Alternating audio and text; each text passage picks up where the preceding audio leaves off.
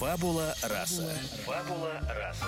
Добро пожаловать в подкаст Яны Семешкиной. Разговоры об искусстве и творчестве длиной в чашечку кофе. Как побороть прокрастинацию, перфекционизм и творческие кризисы. Как разрешить себе творить и стать по-настоящему счастливым. Об этом и о многом другом рассказывают гости подкаста. Режиссеры, писатели, художники и, конечно, звездные эксперты. Ведущие подкаста – журналист и литературный критик Яна Семешкина. Друзья, добрый день! Вы слушаете подкаст «Фабула раса». Наш подкаст выходит при поддержке книжного интернет-магазина Book24. Напоминаю, что по промокоду «Фабула раса» действует скидка 30% на все книги в наличии. Сегодня у нас в гостях Елена Санжировская. Больше, чем фитнес-тренер, больше, чем блогер, больше, чем предпринимательница. Не все знают, что по первому образованию Елена преподаватель истории и философии. И теперь, как она сама замечает, она этим пользуется, творит истории, преображений и философствует ниже пояса. Ее подход прост, и лишний вес, и жир, и другие приходящие проблемы начинаются в голове. Чтобы быть красивой, привлекательной и сексуальной в любом возрасте, нужно жить с умом. 28 лет стажа в фитнесе, три книги, авторские телепрограммы и место в топ-100 самых успешных женщин России 2019 года. Елена, добрый день. Я очень рада, что вы к нам пришли сегодня на подкаст. Здравствуйте, спасибо, что пригласили. Елена, мы начинаем по традиции с Блица. Это пять коротких вопросов, на которые вы отвечаете, не задумываясь. Хорошо. В чем ваша суперсила?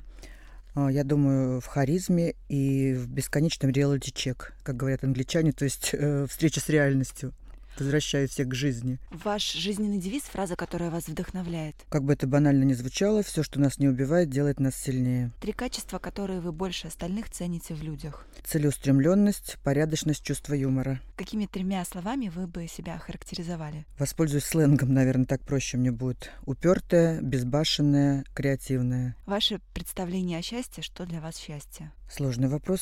Но я считаю, что счастье — это не состояние, это какие-то моменты в жизни, которые надо ценить и к которым надо постоянно стремиться. Отлично. Блиц закончен, и мы переходим к беседе. Елена, вы росли в семье военного. И, насколько я знаю, в детстве довольно часто меняли школу. Даже был такой эпизод в вашем детстве, когда вы учились в школе в Казахстане. Меня очень заинтересовал этот момент, поскольку я тоже из Казахстана и, в общем, 18 лет своей жизни там проучилась. И мне всегда очень интересно сопоставить вот впечатления о стране, о менталитете. Э, каким вы запомнили Казахстан? Ну, надо сказать, что я училась в Казахстане в первом классе, поэтому у меня нет каких-то очень ярких воспоминаний, кроме того мальчика, который мне нравился, который был лысым, ходил в чешках, его звали Эдик Багарат. На всю жизнь запомнила. Потом для меня Казахстан — это, знаете, какие-то бесконечные поля с тюльпанами. Вот это я тоже очень хорошо помню. И запомнила учительницу казахского языка, которая мне почему-то активно не нравилась больше, к сожалению, никакими воспоминаниями о Казахстане поделиться не могу, как-то у меня все это стерто. Несмотря на то, что вы меняли школу довольно часто, вы всегда оставались лидером в классе и довольно быстро заводили новые знакомства. А как вы думаете, почему так происходило? Почему вы сразу же занимали лидирующие позиции? Ну, просто в обществе, как, в принципе, и в животном мире, э, на каком-то интуитивном уровне люди чувствуют тех, кто в состоянии ими руководить управлять и вести их к чему-либо. Вот. И во мне эти лидерские качества, они, видимо, были от природы заложены, потому что, несмотря на то, что я в детстве была мало симпатичной девочкой, как я сейчас вижу, рассматриваю какие-то свои фотографии, мне удавалось каким-то образом внушить э, и мальчикам, и девочкам, что именно с меня надо брать пример. Наверное, помогало еще то, что меня всегда был отлично подвешен язык, как бы я умела находить общий язык и с учителями, и с одноклассниками, поэтому проблем с этим никогда у меня не было ни в пионерских лагерях, ни в школах, нигде. Как вы для себя объясняете, вот в чем состоят э, лидерские способности? Ну, это, конечно, сложный вопрос, потому что лидеры бывают тоже разные, да, бывают лидеры, которые, ну, возьмем Гитлера, например, к примеру. Кстати, у меня... У вас одинаковые, да? натальная карта с Гитлером одинакова, как мне сказала Василиса Володина, это, конечно, с одной стороны ужасно, а с другой стороны я этим не пользуюсь. Не веду массы, ну, не считаю его здорового образа жизни. А, мне все-таки кажется, что реально а, человек, когда он абсолютно уверен а, в правильности своих действий, своих мыслей, своих поступков, поступков, ему верят другие. То есть если ты... Почему я все время призываю женщин быть уверенными в себе, и это должно на чем-то строиться, на чем-то базироваться, да, нельзя на пустом месте быть уверенным в себе. То есть человек наполненный, человек уверенный в себе, он априори становится лидером, и это очень хорошо чувствует окружающие. Сегодня вы транслируете модель поведения сильного человека, которую в патриархальном обществе обычно приписывают мужчинам. Вы сильная, вы любите секс и открыто об этом говорите, вам нравятся молодые мужчины, вы уверены в себе, вы влиятельны, вы обеспечены, успешны, богаты. И главное, вы ни от кого не зависите и никому не подчиняетесь. И это очень круто. Вы всегда отличались внутренней силой и самостоятельностью? Или это жизненный опыт? Скорее всего, конечно, это что-то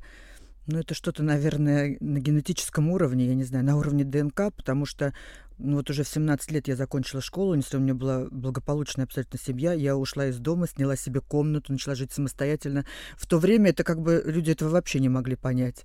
Вот. И я всегда э, стремилась к какой-то самостоятельности. То есть для меня это было очень важно. И это, кстати, не совсем правильно. Сейчас очень много девочкам об этом говорю.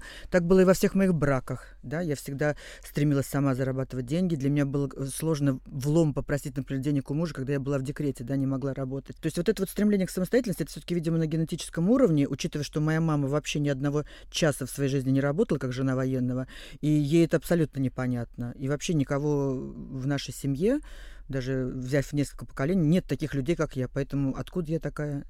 то ли самородок, то ли наоборот, там с выстрелом в голову, не знаю, сложно сказать. А вот интересно, эта самостоятельность, она распространяется, допустим, на свидание? Вот вы приходите на свидание с молодым человеком. Ой, господи, это очень сложный вопрос. Я пытаюсь быть кроткой. Да, а вы позволяете за себя платить? Да, сегодня, кстати, об этом прямой эфир у меня был. Знаете, если я позволю самой себе заплатить за себя и за мужчину, тот мужчина, как сексуальный объект, для меня полностью теряет свою привлекательность. Вы правильно заметили, что я встречаюсь с молодыми мужчинами, это действительно так. И я понимаю, например, что если мужчина зарабатывает даже 150 тысяч в месяц, это очень большие деньги. Вот, а я зарабатываю там на порядок больше, я не могу от него ждать каких-то девайсов, которые он не мог бы мне дать. Поэтому, когда я встречаюсь с молодыми мужчинами, я, например, не приглашаю их там в дорогие рестораны, да, я не прошу их там повести меня э, в какой-то там, я не знаю, в дорогую какую-то поездку. То есть я выбираю для себя э, тот вариант, который и ему приемлем, чтобы он продолжал себя чувствовать мужчиной, соответственно, и я чувствую мужчину. Иначе э, априори никакие отношения невозможны. Как вы считаете, какое из ваших качеств, которые вы транслируете своим подписчикам, своей аудитории, вызывает наибольшее непонимание со стороны публики? Ну, прежде всего, вот это вот э, вопрос, который мне задают каждый день, зачем вы фотографируетесь голой и снимаете видео, хотя голой как бы я не фотографируюсь, это так называют люди. Это, конечно, шокирует очень многих. Потом я говорю о тех вещах, о которых в обществе говорить не принято. Я говорю о сексе, о деньгах, о религии. Но религии мало, стараюсь не затрагивать религию и политику, но тоже могу высказать какую-то свою объективную точку зрения. И так как эти темы для общества, воспитанного, скажем так, э, табу, естественно, это и привлекает ко мне людей, и шокирует. Как вы думаете, почему для нас, для российского общества, так сложно принять образ эмансипированной, красивой женщины, которая все может сама, которая себя вообще построила сама. Вы абсолютно self-made да, пример. И так. в этом плане, э, Елена, я очень вами восхищаюсь. Это очень круто. И то, что вы транслируете, это тоже классно. То есть вы, пок вы показываете, что вот я могу, пожалуйста, менять мужчин. Более того, я выбираю мужчин по возрасту. То есть это чисто, на самом деле, мужская такая модель поведения. И общество сразу же начинает как-то негативно на это реагировать. Да, это шокирует людей. На самом деле, меня еще знаете, что удивляет? Что вот эта вот моя позиция позиция, что я именно уже достаточно взрослая и в то же время все позволяю, она очень сильно раздражает людей. То есть у меня есть либо яростные фанаты, их очень много, их миллионы, к счастью, либо какие-то антифанаты. И их меньше раздражают девушки, которые, например, зарабатывают эскортом, чем я. То есть я их раздражаю безумно. Они не могут понять, как я в 56 лет могу себе позволить действительно там менять мальчиков. Периодически показываю там их издалека, чтобы количество суицидов не увеличилось, если буду подробно их транслировать. Вот. Как я там реально зарабатываю, путешествую, помогаю внуку, дочери, могу купить квартиру, машину в подарок там той же дочери. Вот это вот российская, скажем так, ну, понятно, что гендерный перекос у нас настолько ярко выражен, что я даже не знаю, с кем можно нашу страну сравнить. В то же время вот мы много говорим о неприятии каких-то моментов, но мы не говорим о неприятии, толерантности по отношению к возрасту. Вот это да, это я сегодня это, с вами хотела да, обсудить как раз. Это такой больной вопрос. Просто вот вспоминаю, у меня был такой момент, где-то 6 лет назад я э, пыталась работать на кого-либо, да, и я размещала свое резюме, и я просто тогда, когда я писала свой реальный возраст, мне тогда было, по-моему, 49, мне вообще никто не отвечал. Когда я писала, там, например, 34 года, просто тупо врала, приходила на собеседование, люди были рады как бы взять меня там управляющий в салон красоты и куда угодно. То есть, вы понимаете, вот эта дискриминация по возрасту, она превосходит вообще все разумные пределы. И она ничем не объяснена и ничем не подкреплена. С возрастом человек становится более опытным, более успешным, он способен реализовать и свои чужие идеи. Вот, например, я была в Америке буквально две недели назад, и И в одном бутике, очень кру- крутом бутике, не буду называть марку, встретила женщину-продавца, которой было за 70. Она была одета в Дольче Габбан, причем это была русская женщина, это было вообще потрясающе. Вы можете себе представить, у нас где-то в ЦУМе женщина не то что за 70, хотя бы за 50. Это, это что-то ужасное. Стюардессы, официанты, все что угодно. Вот это вот э, люди как будто бы, понимаете, как будто они, бы они обречены на какую-то вечную жизнь, и они просто боятся видеть взрослого человека. Сколько я слышу постоянно вот этих вот подколов, которые, ну, давно меня уже не волнуют, что типа старое, старое, старое. Я все время говорю, девочки, ну, и мальчики, мальчики тоже некоторые как бы пытаются меня этим как-то задеть. Я же говорю, если вы не хотите покончить жизнь самоубийством в юности, а надеюсь, вы не хотите этого сделать, то вы все взрослеете, и понятие молодости, его вообще нет, оно абстрактное. То есть, если она считается в 25 лет молодой, то для 17-летней девушки она старая. Вспомните, как мы видели? Конечно, когда, да, когда я, выход... это уже да, я выходила первый раз замуж, я выходила первый раз замуж, мне было 19, а моей маме тогда значит, было 39. Для меня, ну, естественно, у нее все уже кончено было в ее жизни, это понятно. Вот, поэтому вот этот вопрос, конечно, толерантности к возрасту и как бы какого-то даже геноцида по возрасту в нашей mm-hmm. стране, это очень больная тема, и, конечно, что надо, с этим надо бороться, я считаю, вообще на каком-то законодательном уровне, чтобы запретить, например, раб, э, работодателю рассматривать человека именно с точки зрения возраста, если это не связано с какими-то физическими нагрузками. Понятно, что не каскадером же хочет стать там 60-летний мужчина. Да, я с вами тут полностью согласна. Я довольно много путешествую, и когда мы приехали в Португалию, меня просто поразил тот факт, что везде на вывесках, на рекламных э, вилбордах просто старые модели. Да, потому и взрослые люди. Это взрослые тоже, люди, да, да. Это тоже есть. И да. И это на самом деле потрясающе. Mm-hmm. А у нас, чтобы не рекламировали, извините, перебью, будь это там пылесос, я не знаю, мойка машин, везде молодые девицы. То есть это просто вот это молодое тело, это уже как товар, который, с одной стороны, продается, а с другой стороны, они тебе внушают, что пока ты молодая, ты имеешь какой-то эквивалент денежный, вот, если ты выросла, да. все. Просто, я не знаю, иди и делай себе харакири. Или в монастырь уходи. Да, и это ведь тоже результат вот такого патриархального настроя, да. патриархального Согласна. отношения, потому что женщина имеет ценность только вот эту внешнюю физическую, да, другую да, никакую. Да. Как молодое мясо, грубо говоря. А вы считаете себя феминисткой? Ну, здесь сложно сказать. Понимаете, вот понятие феминизма, как и понятие бодипозитива, очень сильно сейчас размыто. То есть, если взять классическую феминистку, которая там не бреет подмышки, не пользуется косметикой и вообще презирает мужчин, конечно же, я далека от этих идей. Но многие идеи феминизма, именно вот э, то, что мы с вами сейчас обсуждали, именно какие-то проблемы для женщин э, и ущемление их прав, естественно, они мне близки. И в России они очень-очень-очень ярко выражены, эти проблемы. И я всегда пытаюсь как-то каким-то образом внести какую-то свою лепту. В одном из интервью вы сказали, что вы позиционируете себя как сильный человек. А что такое быть сильной для вас? Ну, для меня быть сильной, прежде всего, уметь принимать все жизненные удары, удары судьбы, которые бывают, и эти удары судьбы очень многих людей ломают. Причем для женщин, очень, у многих женщин неправильно расставлены приоритеты, для них удар судьбы – это расставание с очередным бойфрендом. Я не об этом сейчас говорю.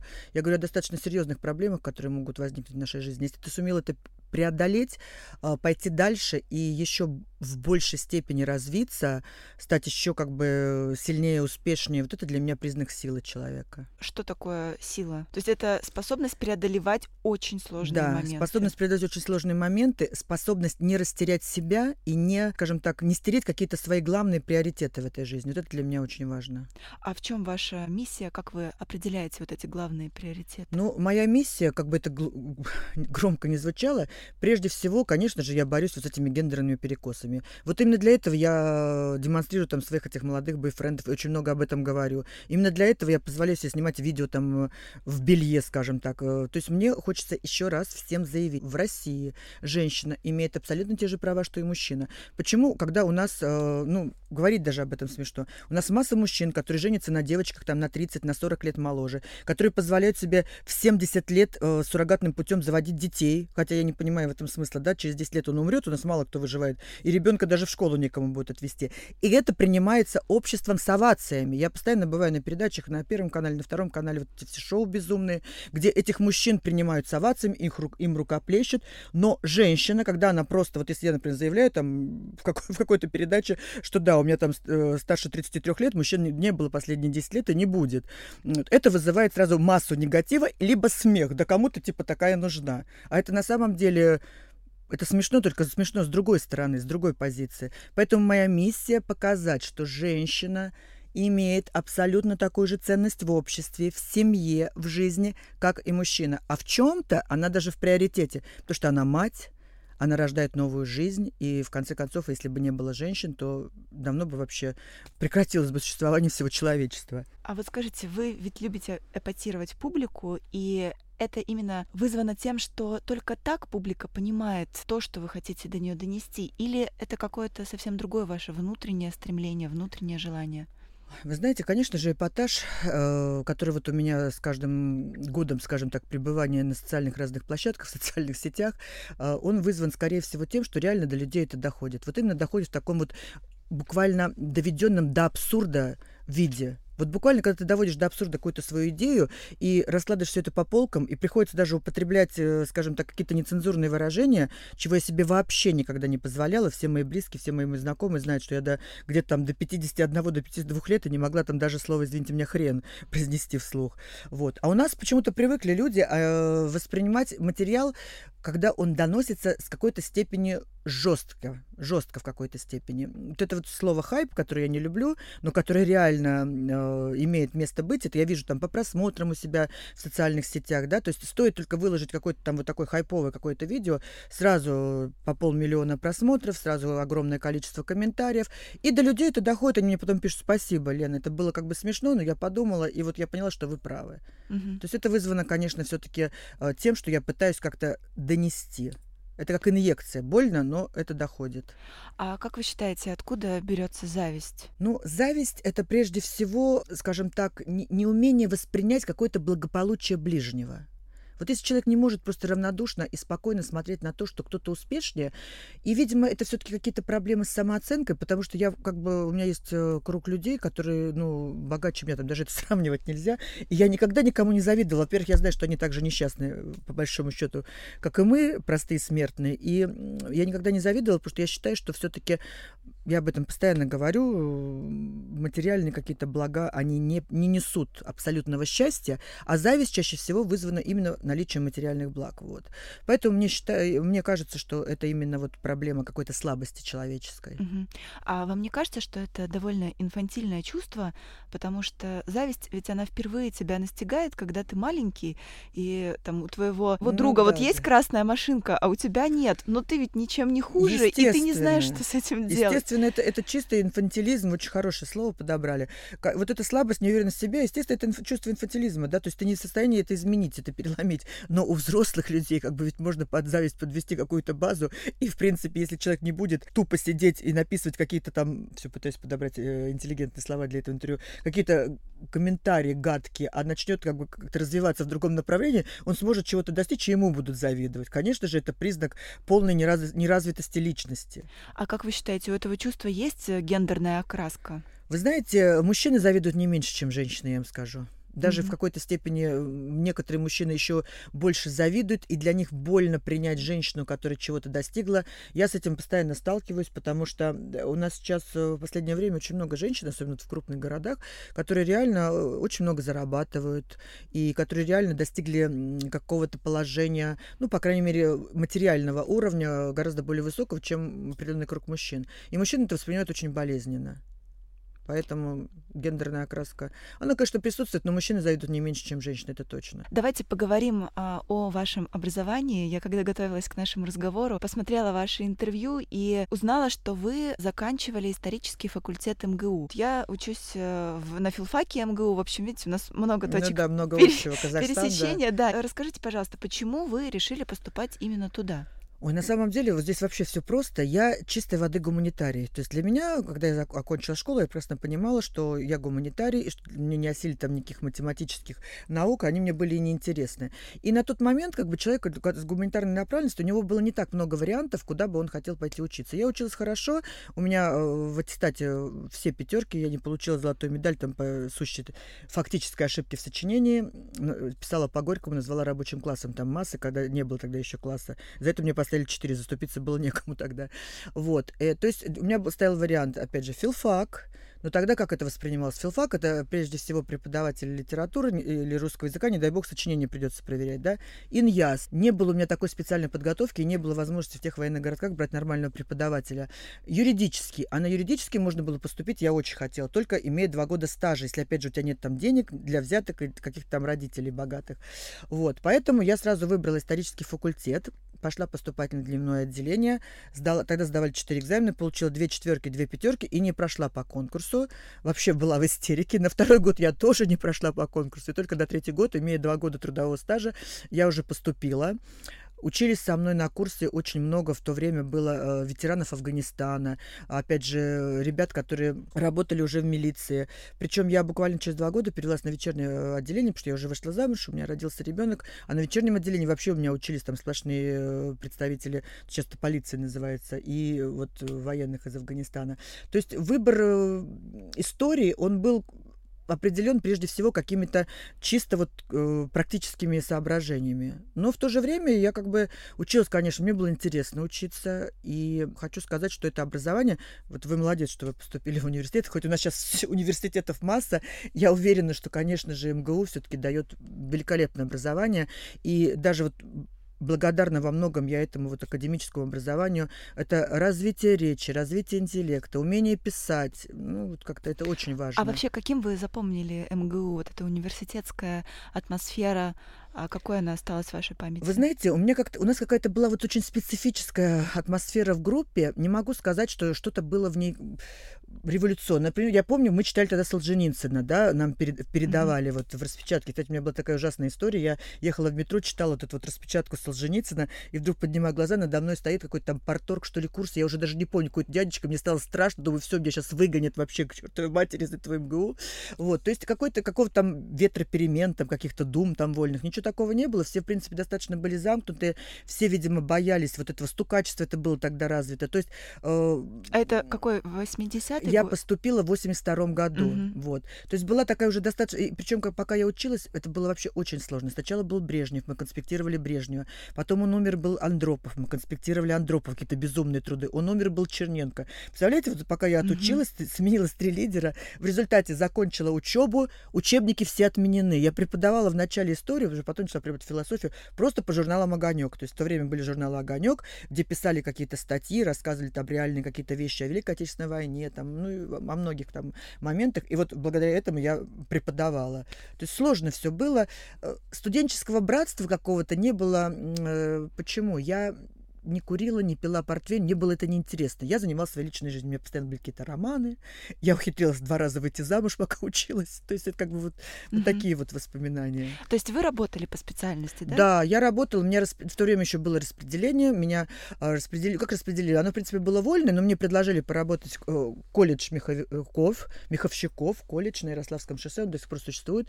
Вот, и я там работала, я преподавала, тогда этот предмет назывался уже, по-моему, обществознание. То есть это был какой-то такой конгломерат из истории, из философии.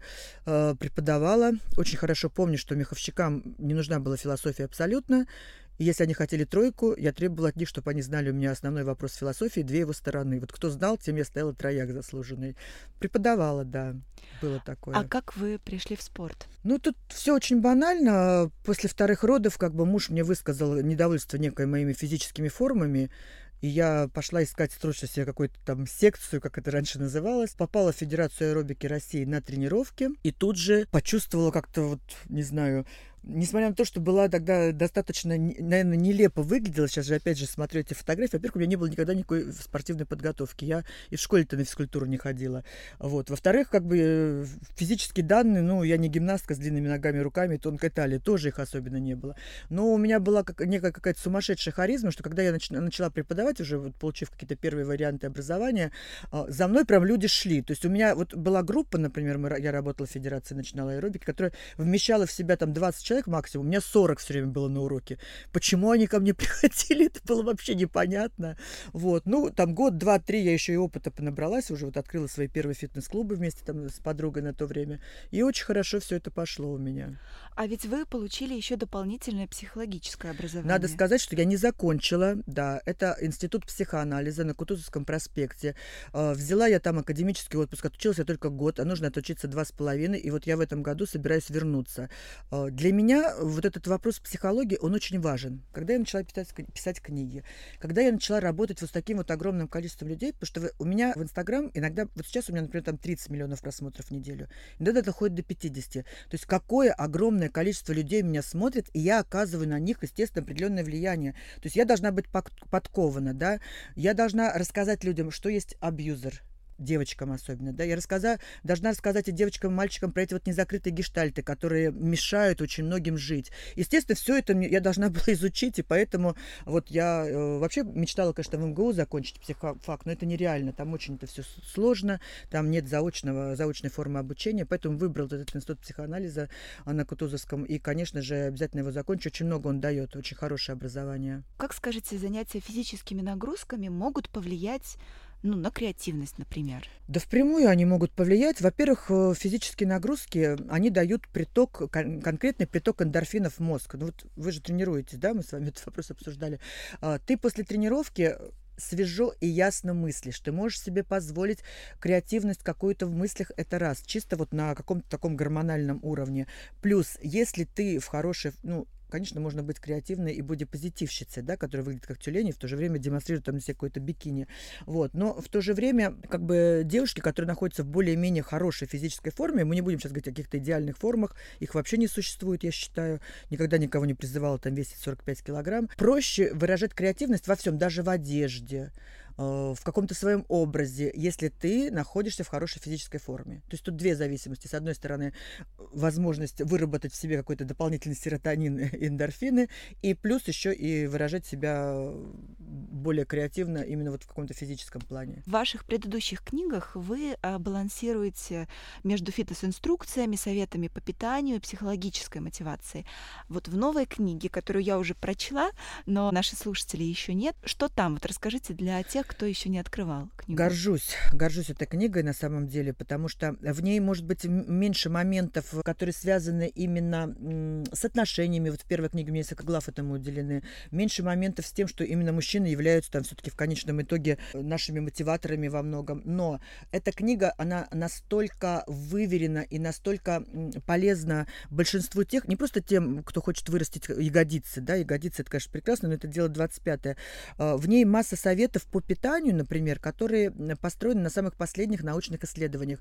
Все исследования 2000... Я ее очень быстро написала, эту книгу. Все исследования 2018 года английских ученых, американских ученых в области питания, в области тренировок. И все эти исследования есть в этой книге. Если человек реально хочет измениться, если человек реально хочет построить для себя какое-то новое тело, новую фигуру, причем и дома, и в зале, я специально написала, что я знаю, что у нас масса людей в России, э, которые живут в таких местах, где вообще залов нет. Вооружившись с моей книгой, я там пишу, что как бы вместо любой там штанги, гантели, это могут быть чуть ли не там пятилитровые бидоны на коромысло повешены. Ну, это я, конечно, утрирую. Вот, если там нет возможности заказать фитнес-резину по интернету, хотя есть такая возможность, а, можно взять там эластичный бинт из ближайшей аптеки. А, вот, то есть можно построить красивое тело. Красивое тело. И эта книга, она реально очень доходчивым языком написано, я считаю, как и первое. Я стараюсь писать доходчиво, потому что писать какие-то сложные заумные фразы, но я понимаю, что люди просто не докопаются до них. Я вот сама купила несколько книг э, моих лично мне знакомых инстаблогеров очень популярных, и я не смогла осилить, потому что книги очень специальным языком написаны. Я пишу все максимально упрощенно. Кому-то это может быть кажется непрофессиональным, но на самом деле это просто вариант донести э, эти знания как можно больше, более простым языком до огромного количества людей. В то же время там у меня присутствуют и какие-то атласы мышечных групп, чтобы человек наглядно мог видеть, над чем он работает, что он в данный момент прокачивает, прорабатывает. То есть я считаю, что это книга прорыв. В чем главное отличие Елены Санжировской от других мотивирующих руководств и автобиографий по фитнесу и лайфстайлу? Ну, прежде всего, конечно, если человек все-таки руководствуется здравым смыслом, то он доверится, наверное, женщине, которая а, в 56 лет э, продолжает прекрасно выглядеть, никогда не худела на, на 20-30 килограмм, а просто знает, как сделать, чтобы не набрать эти 20-30 килограмм за всю свою жизнь, да, потому что доверять девочке, которая не имеет никакого образования, никакого опыта, просто она похудела на 30 килограмм, это примерно то же самое, что пригласить принять у тебя роды твою подругу, которая уже родила.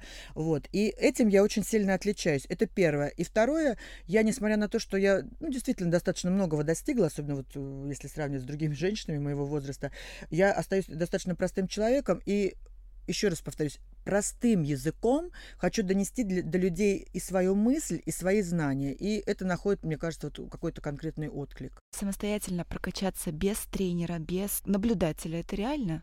Это реально, но это сложно.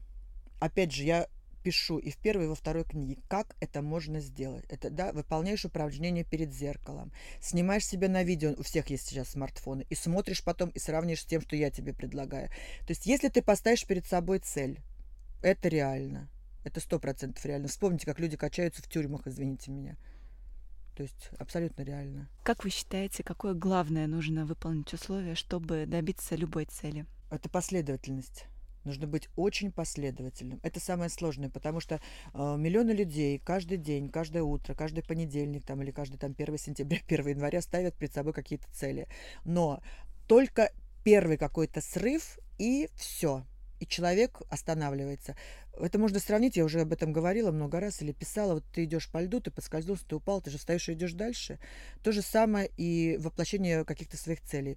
Очень много из того, чего я достигла, мне еще 5 или 6 лет назад, я даже себе этого представить не могла. Ни я, ни мое ближайшее окружение. Реально все в шоке, все мои родственники, все мои знакомые. Э, я ж молчу там про каких-то моих одноклассников, которые тоже так вот периодически даже находятся, пишут мне в соцсетях. Вот. И вроде бы не было у меня никаких даже, скажем, задатков, например, чтобы стать какой-то там фитнес-гуру. И вот вам, пожалуйста. И все это последовательность. Последовательность и, конечно же, очень сильная такая дичайшая работоспособность. Да, вот я хотела вас э, спросить про вашу работоспособность, потому что она поражает. Вы ведь очень мало спите и очень много да. работаете.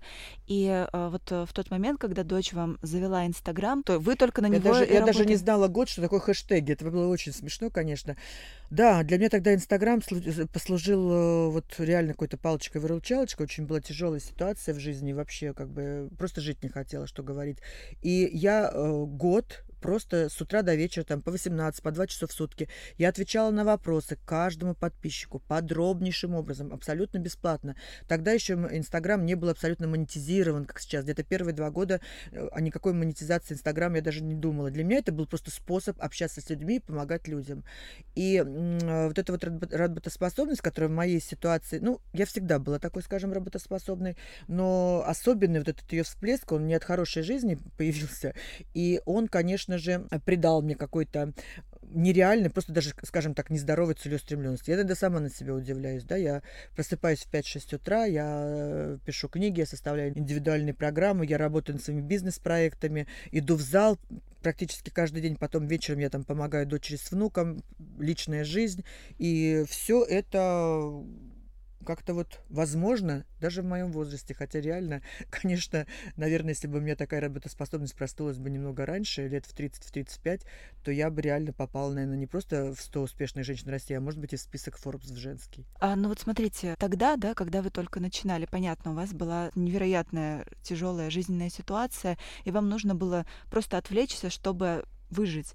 А вот сегодня вы ведь продолжаете работать абсолютно в таком же темпе. Это что говорит о том, что все равно Инстаграм, ваш бизнес, а, ваши занятия, они как бы помогают вам оставаться на плаву? Ну, во-первых, на плаву, во-вторых, я э, не могу останавливаться вообще априори. То есть я постоянно себя чувствую, что я что-то еще не сделал. У меня, кстати, вот в этом году, в этом сезоне, вот осень, это какой-то сезон, у меня, э, во-первых, мы с дочерью очередной бизнес уже все говоря современным сленгом на мази, в октябре где-то мы откроемся, не буду сейчас говорить, что это очень такой серьезный, конкретный уже бизнес-проект.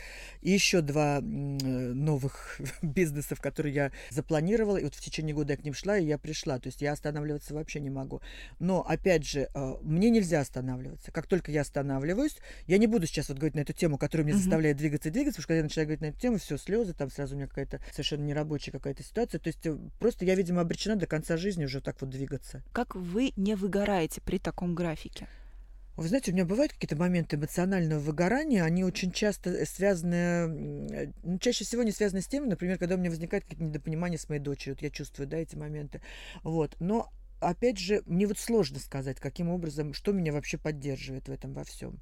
Я даже не знаю, вот на этот вопрос я не знаю, как ответить. Ну, вот я пытаюсь понять, потому что вы очень деятельный человек, и вы, я думаю, пример для многих девушек, вот э, молодых, в том числе для таких, например, как я, вы пример вдохновения. И э, я смотрю на вас и э, тоже стараюсь иногда работать очень много. И сталкиваюсь с вопросами выгорания, что вполне закономерно.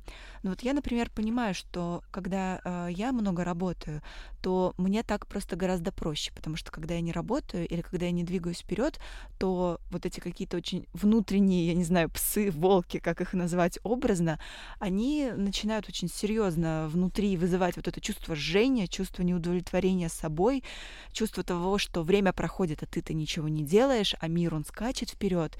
И, наверное, действие в этой ситуации — это просто самый легкий выход, потому что пока ты нужно бежать, чтобы оставаться ну, на вот месте. Вы очень хорошо ответили сами на свой вопрос. У меня то же самое. У меня буквально там, ну, минимум раз в неделю с утра вот такое вот чувство, что все, все движется вперед, я где-то, я аутсайдер, я просто вообще я провал вообще всех своих жизненных проектов. То есть даже вперед. вы, да, Елена, да, даже постоянно. вы чувствуете? Кстати, что касается примера для девушек, я все-таки не советую девушкам брать с меня пример, в том плане не нужно так много работать, девочки. Это слишком, да? Ищите все-таки себе мужчин рядом, которые могут, э, ну, как, какой-то, какие-то ваши сложности жизненные принять на себя, какие-то удары. При этом оставайтесь... Работа должна приносить удовольствие женщине. Это очень важно. Выбирайте ту сферу, которая способна вам принести радость, удовольствие, удовлетворение. Только тогда вот этого выгорания до конца не случится. У кого чаще всего случается выгорание? Когда человек, например, который абсолютно ненавидит какое-то банковское дело, работает в банковской сфере, зарабатывает прекрасные деньги, у него все хорошо, но эта деятельность для него просто что-то ужасное. Вот это тогда выгорание, оно естественно. Если вы занимаетесь все-таки любимым делом, то какого-то полнейшего выгорания можно избежать. Это вот очень важно. Да, Елена, спасибо вам большое за разговор. Я напоминаю, дорогие друзья, что в гостях у нас была сегодня Елена Санжаровская. Елена — фитнес-тренер, блогер, предпринимательница. Я считаю, что вы на самом деле феминистка и очень много делаете для вопросов феминизма, если понимать под феминизмом борьбу за равенство социальных, экономических э, прав между мужчиной и женщиной. Согласна, на 100%. Поэтому, друзья, во-первых, конечно, подписывайтесь на Елену, читайте ее новую книгу, которая совершенно потрясающая, ее очень приятно держать в руках. Там много дельных советов, которые действительно доступно написаны. Елена, благодарю вас за этот разговор. А, друзья, услышимся с вами через через неделю. Пока. Спасибо.